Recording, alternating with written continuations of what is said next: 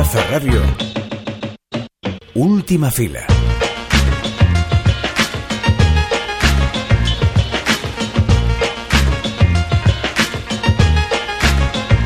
En la pasada edición de la Berlinale coincidieron Matria y Sica, dos películas que se localizan a los pies del Atlántico en la costa gallega. Y las dos hablan de la mujer gallega siendo muy muy diferentes en lo argumental. Ya hablamos de la primera hace unas semanas y hoy nos centramos en Sica, el debut en el largometraje de ficción de Carla Subirana, un coming of age con la naturaleza como un personaje más. Y aunque esto suena a lugar común, que muchas veces lo es, realmente Subirana lo hace nuevo. Hablaremos de la película con la propia directora. Y además nos vamos de ruta gracias a Las ocho montañas, la última película de Felix van Groningen y Charlotte van der Merch.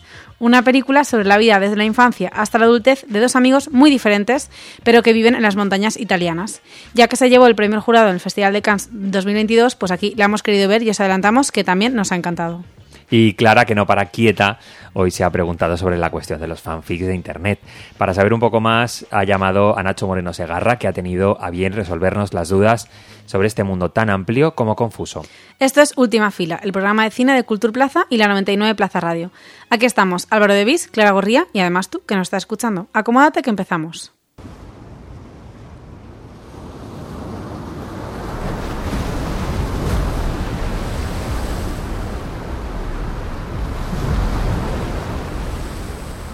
Sika y Carmen acaban de perder respectivamente a su padre y a su marido en un naufragio en la Costa de la Muerte, supuestamente mientras faenaba. El misterio sobre lo que ha ocurrido, o si acaso recuperarán el cuerpo, son algunos de los conductores para que Sika deje definitivamente atrás la inocencia y sea consciente del mundo que le rodea. La adolescente de apenas 14 años da nombre al primer largometraje de ficción de Carla Subirana, que ya acumula filmografía como documentalista. Este drama familiar, vista siempre desde el punto de vista de la hija y con una especial filiación hacia la naturaleza, llega este viernes a la cartelera y su directora se sienta con nosotros para desgranar algunas de las claves de esta película.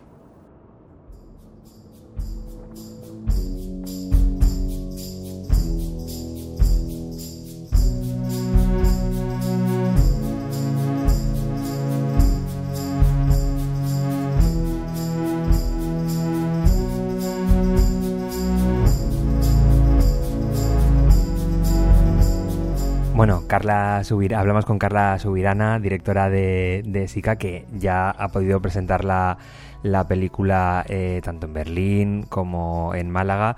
Bueno, es una pregunta muy típica, pero también viene bien para, romper el hielo, eh, Carla. Eh, ¿cómo, se ha recibido SICA? ¿Con qué entusiasmo se ha, se ha recibido? Pues mira, cuando nos enteramos que, que que estaba seleccionada en la Berlinale, pues ya fue un súper alegrón y una buena noticia para Sika. Y la proyección que hicimos, la presentación, la premier, digamos, era mm. una sala preciosa, enorme, con 800 butacas, estaba a reventar y mm, fue una presentación muy bonita en la Berlinale mm, todos los que llevan el, el Q&A no el coloquio posterior tienen han visto y conocen al dedillo la película o sea que fue como muy bonito esa presentación y luego muchas preguntas del público, público internacional y eso también es muy curioso, ¿no? De, de ver que preguntan y y la verdad es que, fue un pase muy bonito y gustó mucho en Berlín. Em, vamos a hablar de, de, de Sika, que es una película que tiene contados personajes eh, que sean eh, personas, pero que es una película que también habitan muchas ausencias o muchas presencias que eh, a lo mejor no son humanas, ¿no? Sino que es a través de la naturaleza, del mar, a través de un temporal.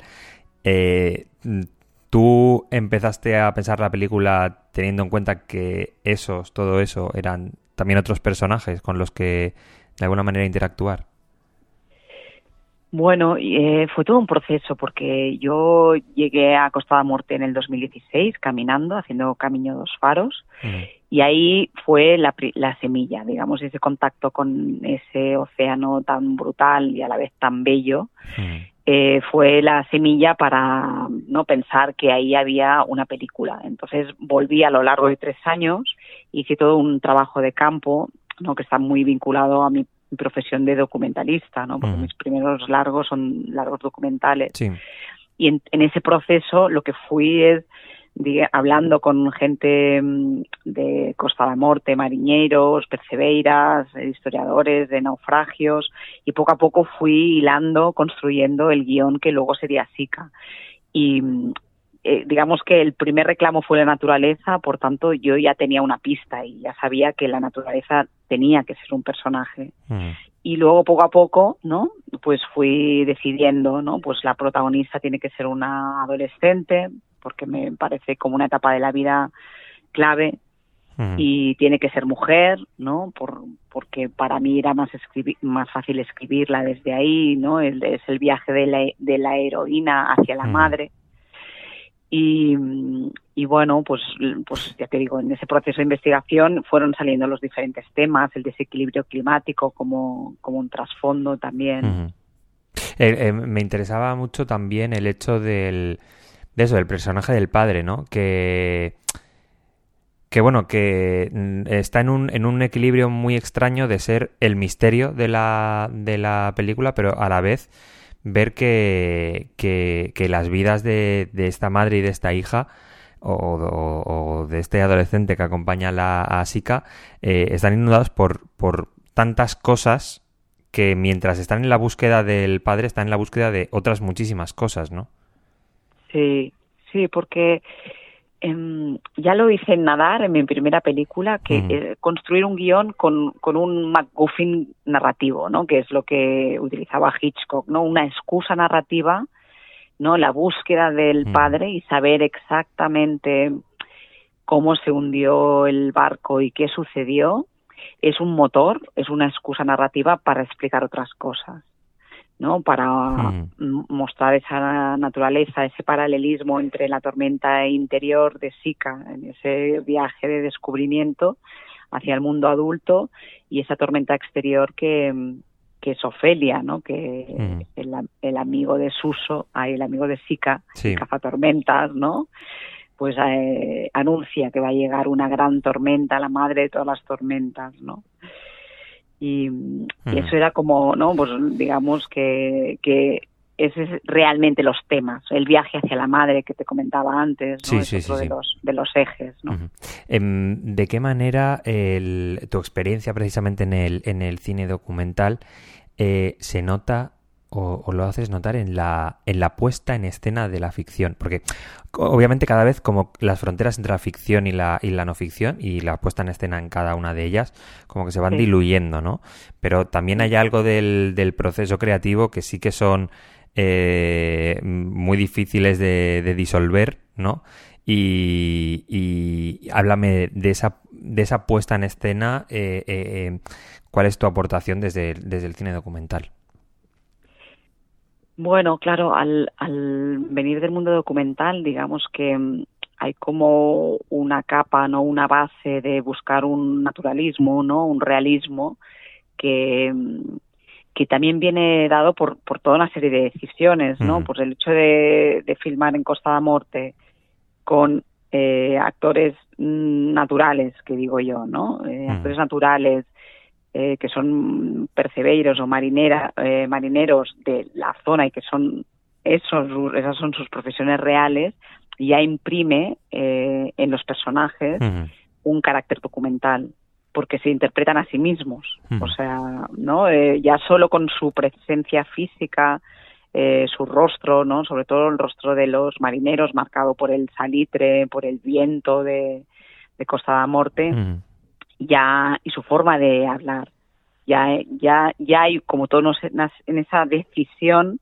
ya hay todos unos elementos que tú pones delante de la cámara que ya te van a, a dar esa verdad o ese acercamiento al, al género documental que todos podemos reconocer. Mm. Pero por otro lado también hay mucha, o sea, es una película muy construida. Claro, Sí. Y sobre todo, no sé si el, el hecho de eh, trabajar con actores y actrices eh, no profesionales eh, implica tener que construirla un pasito más para que personas que no se han acercado a lo mejor a, procesos creativos como el del, el del cine puedan ubicarse decirlo de alguna manera.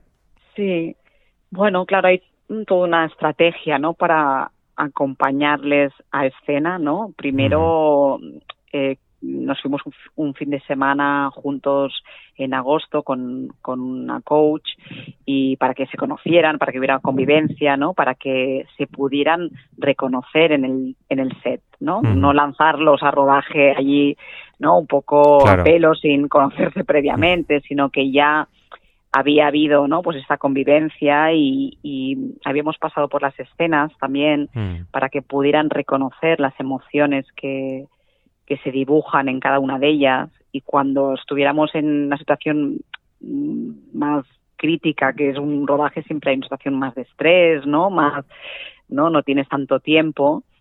ellos, ellos y ellas pudieran anclarse a algo que ya habían vivido de alguna manera, trabajado, ¿no? eh, al repasar las escenas. Luego también cada escena depende de con quién convivan en escena, ¿no? En el caso de, de Sika, sí pues Thais García Blanco, pues la mayoría de escenas convivía con, con Nuria Prims, ¿no? Eh, con su madre, ¿no? El personaje de, Nuria Prims, Carmen. Y claro, Nuria es una actriz, ¿no? Eh, junto con mm. Lois Soache, los únicos profesionales. Entonces, claro, aquí mm, Nuria siempre habla de, de de bueno de esa complejidad de, de, de, encontrar la naturalidad de estar a, la altura de ellos no de ese naturalismo no y yo creo que es una cosa como muy de de conocerse previamente y, y, que por ejemplo Nuria y Thais pues pues enseguida al cabo de diez minutos es como si ya se conocieran no pero hubo todos esos encuentros previos no que les permitía luego cada una desde su lugar ser generosas en, en, pantalla, digamos, ¿no?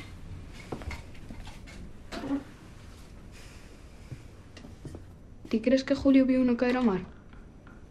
O botes as bebidas era non, collen os tres. Non puido facer nada por él. Preguntache xo. Xa prou, eh? Deixa'l tranquil. No pots ni imaginar què suposa perdre els teus companys i continuar viu. Qué bonito que, que, coincidiera el, estreno de Sika en la, en la Berlinale con el estreno de Matria, ¿no? Porque eh, eh, culturalmente, ¿no? El, las dos películas hablan de la importancia del mar, del papel de la mujer o de la madre, en, especialmente en la, en la sociedad gallega, y de alguna manera como que pone eh, negro sobre blanco una cosa que que se da por normal, ¿no? Pero que a lo mejor es una cosa eh, muy local y, muy interesante eh, a partir de la cual pensar pues cada una de nuestras sociedades, pero especialmente la gallega, ¿no? Sí, sí, sí, fue una maravilla conducir, eh, coincidir con Álvaro mm. y, y la verdad es que es un amor y, la película también la, la pude ver en Málaga. Él, pudo, la pudo ver en Berlín y yo, yo la suya la pude ver en Málaga. Y sí, eh, claro, la mujer gallega, pues qué decir de la mujer gallega, gallega es, es, madre, es trabajadora, es bueno, es el motor de la de, de la familia. Y y, bueno, yo creo que, que cada una son dos, pelis, dos películas muy diferentes, porque, porque lo son, pero estoy totalmente de acuerdo contigo que las dos reivindican ¿no? el, el, el papel, ¿no? la figura de, de la madre, ¿no? porque en el caso de, de Sika es como que Sika tiene que pasar por todo ese periplo vital, ¿no? Eh, para en realidad descubrir algo mm, muy sencillo y muy obvio, pero que pasa en muchas familias y que nos pasa a muchas mujeres concretamente, sobre todo adolescentes, ¿no? Que, que descubres a la madre casi cuando eres madre. Claro. O sea, que no entender el valor de una madre porque se da por sentado que la madre está ahí, que la madre está presente, que la madre es cuidadora, ¿no? Que la madre es amorosa, ¿no? Todo eso se da como por sentado. Y, y, en el caso de Sika a mí me parece importante reivindicar esa... Eh, sí, esa, dimensión. Esa, exacto, esa figura. Y claro, en el caso de, de una mujer mm, eh, gallega, ¿no? Casada con un marinero, la ausencia de, del marido es obvia por cuestiones la, laborales, ¿no? Pero es que en muchas otras familias hay ausencias de la figura masculina Sí. y los maridos no son marineros. No, no, no, no, no lo sé. Entonces, bueno, desde ahí, ¿no? Desde.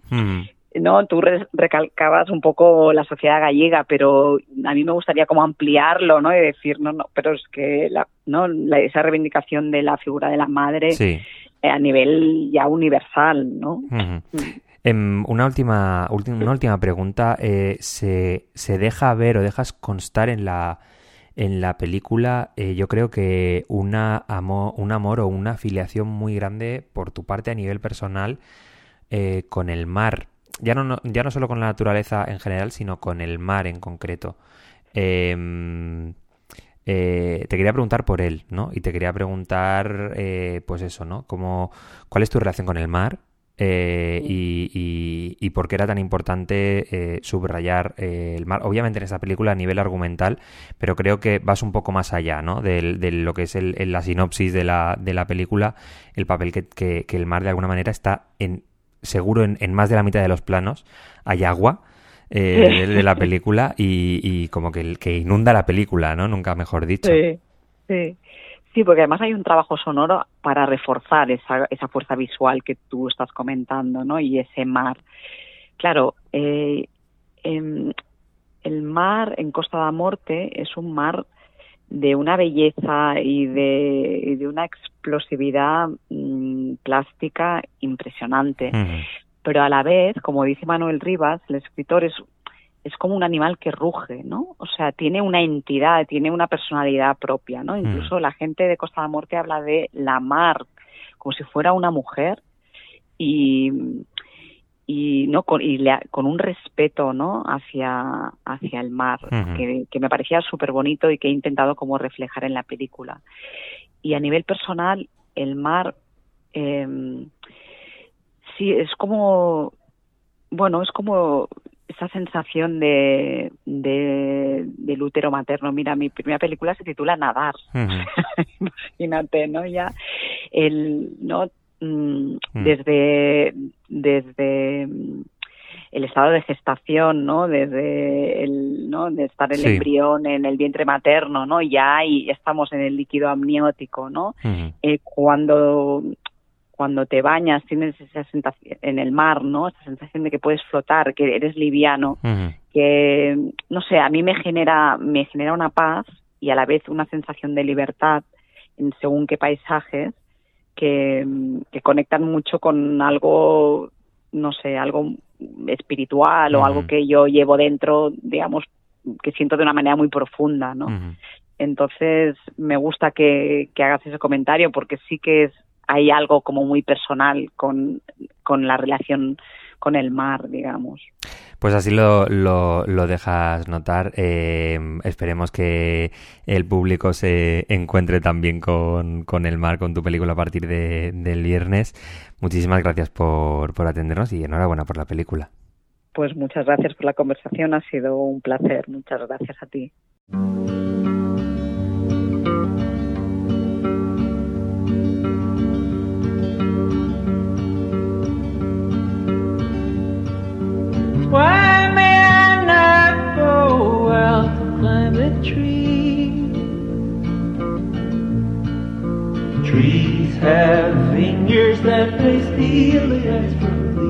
Pietro y Bruno son dos amigos, se quieren mucho pero son muy diferentes. Pietro es un chico de ciudad que va a las montañas solamente de vacaciones y Bruno es el último niño de una localidad de una montaña olvidada. Estos dos niños que empiezan la película con 11 años y son auténticamente adorables, pues se dedican por las tardes y por las mañanas a correr por los pastos, jugar por las vacas y a compartir muchísimas cuestiones eh, juntos en la naturaleza, aprendiendo sobre ella y viviendo en ella. Lo único es que uno, Pietro, es un chico de ciudad con estudios, eh, va al instituto, etcétera, etcétera, y Bruno pues está obligado a trabajar en la granja de su tío, ya que su padre y su madre pues bueno, viven muy lejos y la verdad es que lo tienen un poco desatendido. Los padres de Pietro eh, ofrecen a los padres de Bruno llevarse a Turín para poder ofrecerle unos estudios y así darle más oportunidades y que el mismo chico decida si quiere o no vivir en las montañas, pero finalmente los padres del chico de las montañas deciden que no y la amistad entre ellos dos se rompe. Eh, se rompe, bueno, se pierde, se diluye en el espacio. Así es un poco como empieza la película Las ocho montañas, pero es que esto no es nada comparado con luego todo el viaje emocional que hacen estas dos personas que se reencuentran, que vuelven a las montañas y que les acompañamos pues casi hasta sus 40 años, un poco como si dijéramos hasta el asentamiento de la, ciudad, la, edad adulta y cómo cada uno quiere vivir eh, la montaña. Por una parte, como digo, Bruno es el originario de las montañas, es un hombre montañés y a lo que le gusta es estar en la montaña, cruzar el río, pasturar sus vacas y su proyecto de vida va en esa dirección. Y Pietro, pues bueno, es una persona que no sabe muy bien qué hacer con su vida, finalmente acaba eh, dedicándose más o menos a la literatura y su relación con la montaña es que va de vez en cuando, se siente muy arraigado, pero también exporta ese amor por la naturaleza al Nepal. Bueno, todo esto que parece una movida, es que al final son las vidas de dos personas, que cualquier colega que cojas, mm, dos amigos que pongas uno ante el otro y empiezas a contar su vida, pues tienen mucho que contar. Y es lo que tiene esta película. Eh, es un gran viaje emocional, es, mm, permítemelo Álvaro, una montaña rusa de emociones o una montaña alpina de emociones. Eh, y sobre todo es una película que es preciosa. Eh, está, está hecha con un, con un cariño y con una con una manera de maravillas entre la naturaleza que se transmite en la pantalla, eh, tiene formato cuadrado, ya lo tengo que decir, y es verdad que, ya lo he dicho algunas veces, que a mí es que me encanta cómo viven los personajes en un formato cuadrado, no sé por qué, me, me, me relaja mucho, y aquí pues de repente hay un plano gigante de un glaciar con un niño pequeño en medio, súper pequeñito, o o de repente en una montaña gigante hay un plano como aéreo de una persona también escalando, bueno, que estás todo el rato maravillado con la naturaleza que se muestra y también, como digo, con acompañar a estas dos personas en, en este viaje vital. Se habla ahora en la literatura española de la literatura, que es el naturwriting de toda la vida de Deu, eh, y esta película a mí me ha recordado mucho a esa manera de vivir y contar eh, la naturaleza desde un punto de vista de observación, pero también de conservación y sobre todo de cómo eh, podemos convivir con, con... Bueno, hay un momento en la película que dice, los de ciudad son los únicos que decís naturaleza a esto. Aquí decimos tal árbol, tal río, tal piedra. Pues efectivamente eh, yo digo naturaleza porque soy más de ciudad que, que, el asfalto, pero en esta película me quedaría, me quedaría vivir porque es, es una película que realmente hace, dura, es bastante larga, dura dos horas y cuarto, pero es que yo no quería que acabara porque quería estar ahí eh, viviendo con esas personas y sintiendo los sentimientos y acompañándolas. Así que pues nada, yo solo recomiendo ir a verla en pantalla grande de nuevo. Si además os gusta el senderismo, la conservación, creo que es una película que aporta mucho. También hablamos de Il Buco hace algunos meses ya, eh, de cómo se, se, mira a través de la cámara y se ponen imágenes a esos amaneceres, atardeceres, a, a, esas cosas que pasan en la naturaleza y que igual nadie ve hasta que no pones una cámara delante. Y es una película, pues, sinceramente, para disfrutar.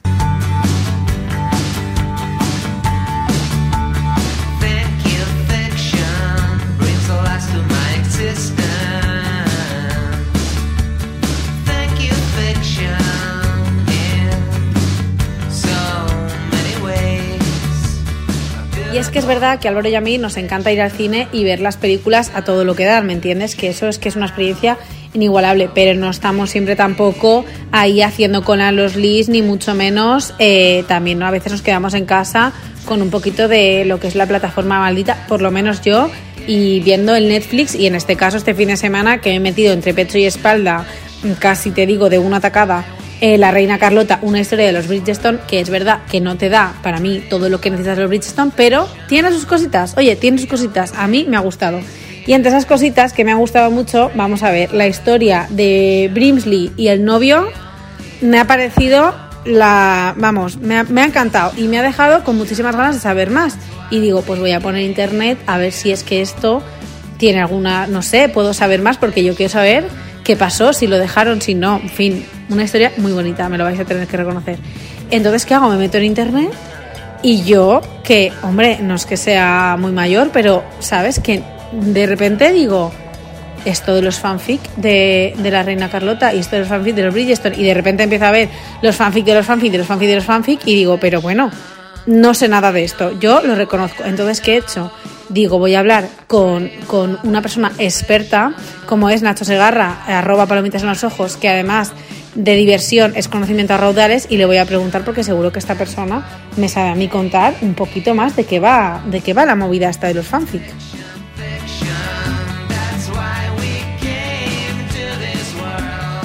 El concepto de fanfiction, bueno, está muy ligado al auge del copyright. Antes de que existiera copyright o derechos de autor, evidentemente eh, había muchas obras derivadas. El fenómeno más antiguo que podemos vincular al actual fanfiction, hubo algunos, eh, algunas imitadoras de Jane Austen que continuaron parte de sus obras, ¿no? Pero quizás el fenómeno más antiguo que podamos recordar fue eh, la explosión de fama que vivió Sherlock Holmes, que hizo que muchos de los seguidores eh, siguieran, sus, eh, siguieran sus aventuras por escrito, ¿no? Eh, es decir, el, el, espíritu fanfiction nace con la cultura popular de los folletines, las novelas por entrega, etcétera. de manera mucho más contemporánea y mucho más relacionada con lo que ahora pensamos que es el fanfiction, el fanfiction contemporáneo nace como a finales de los 60 con, a raíz de esa serie, bueno, serie, de esa religión, ¿no? Eh, de esa religión que es Star Trek, que eh, fue uno de los primeros grupos de fans organizados eh, de época contemporánea y que hicieron su propio fanzine donde sí que admitían relatos derivados de, de bueno, de de como de ese, libro primigenio, de ese canon que era la serie. Y una cosa que me daba como un poco entre tufillo la nariz y curiosidad es por qué tradicionalmente el movimiento fan va asociado siempre a las mujeres. Es una pregunta interesante, pero yo la reformularía, ¿no? Y la reformularía eh, eh, preguntando por qué las mujeres que consumen cultura popular siempre son fans y no son expertas, ¿no?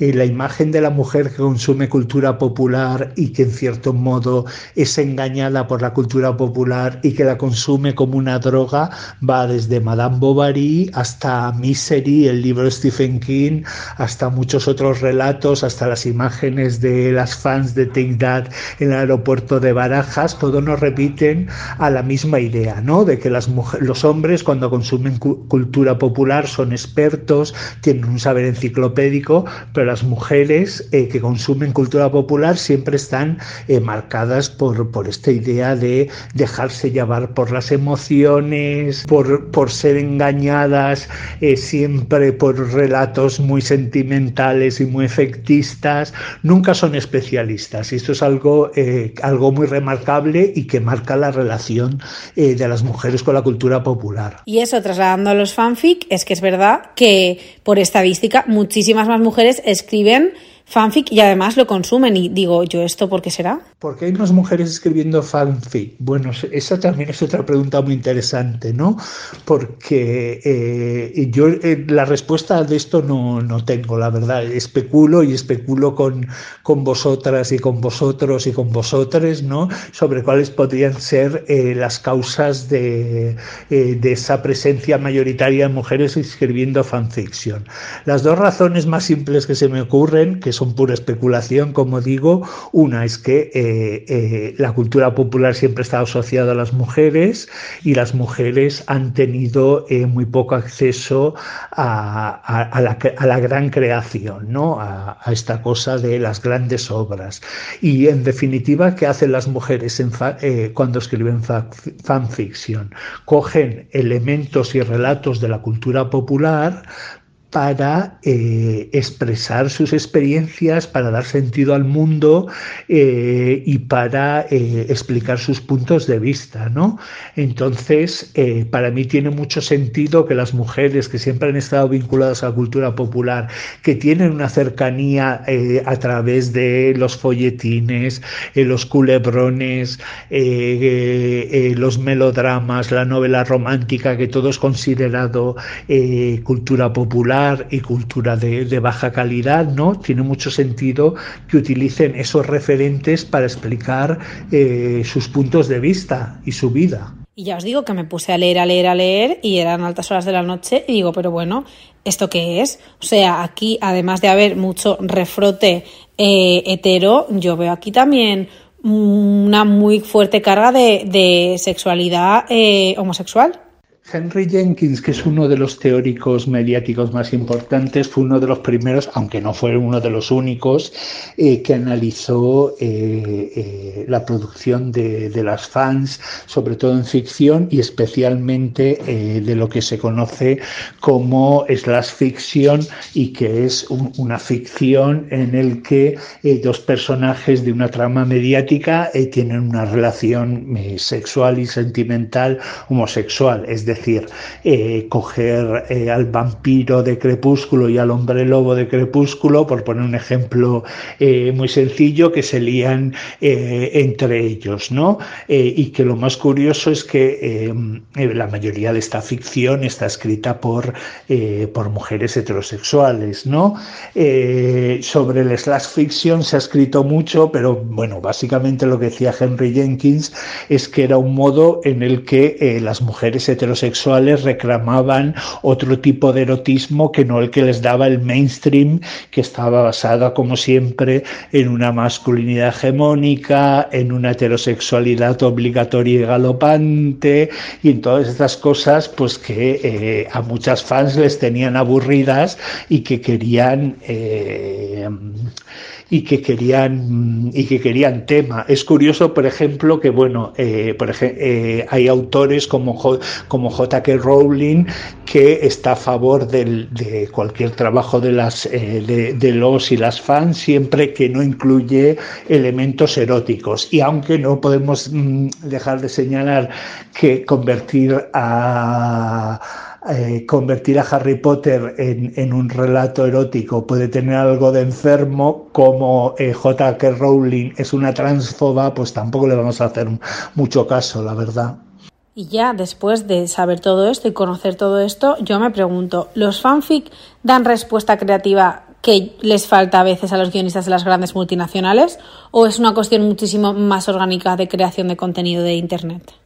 Una de las cosas más interesantes de la fanfiction, evidentemente, es la tensión que se establece, que es una tensión, pues, eh, de puntos de vista narrativa, pero también comercial, entre el relato canónico, por ejemplo, Star Wars, ¿no? Que durante mucho tiempo George Lucas se volvió loca intentando mm, controlar todos los relatos eh, y los derivados de, de, ese relato canónico, y la producción de los y las Por lo que, por lo que nos interesa hoy, de las, eh, de las autoras de fanfiction, ¿no? Existe una tensión que es muy interesante sobre a quién pertenecen los relatos, cuando los hacemos nuestros, que es justo lo que las grandes empresas y los grandes conglomerados de la información quieren, que hagamos nuestros esos relatos, eh, a quién pertenecen, ¿no?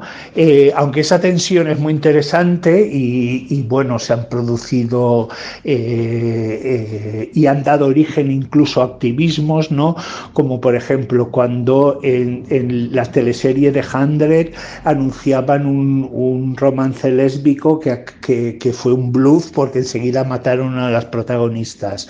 Cuando en Glee eh, eh, se prometió un beso que apareció en off y que hizo que, eh, que los y, y, las fans que son activistas, que, te, que tenemos que recordar que no solo son consumidores activos y activas, sino que también son activistas y, eh, activistas, ¿no?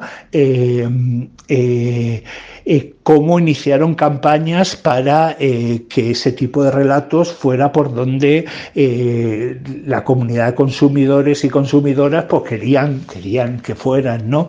Y aunque existe esa, es, esa tensión es muy interesante y por eso creo que el, tema de los fans llama tanto la atención, para mí sigo pensando que eh, los relatos de los y las fans son interesantes por el modo en el que eh, recrean un folclore particular que es el mediático, ¿no?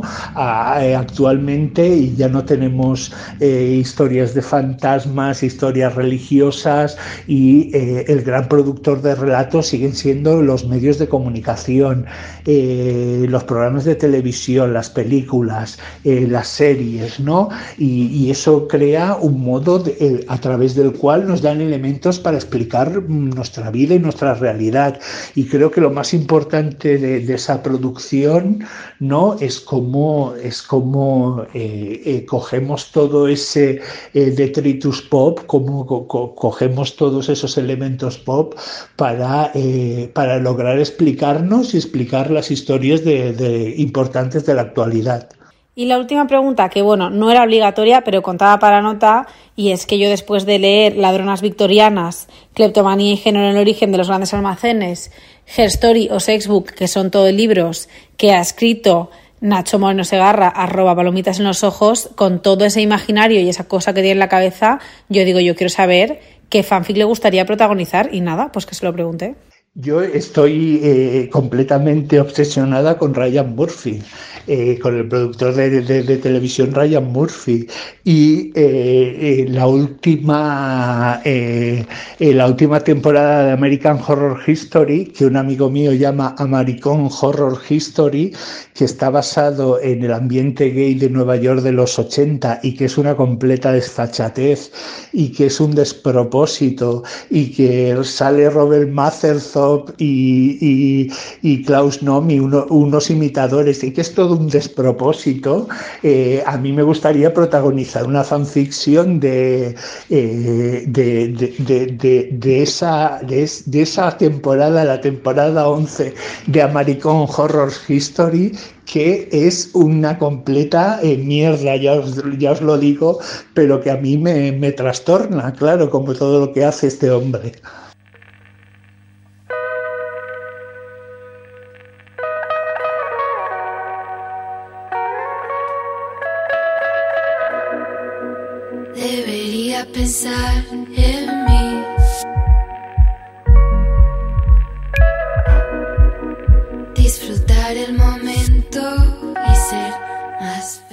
Clara, eh, estoy escuchándome el podcast que están haciendo eh, Diego Batlle y Manu Ñáñez desde Cannes, porque empieza Cannes. Uf, qué estrés. A mí, a mí, hoy ya me han enviado un mail que me decía, abrazos desde Cannes. Mira, chico, mm, me alegro por ti, pero me da un poquito de rabia. O sea, tú la envidia como la gestionas, porque yo ahí, ahí, ¿eh? Mm, no, no, Tú no, bien, no tienes FOMO. No, Muy bien, Álvaro. pero porque muy sano. luego eh, eh, hay periodistas, bueno, aquí me, me voy a meter un berenjenal que flipas, pero bueno.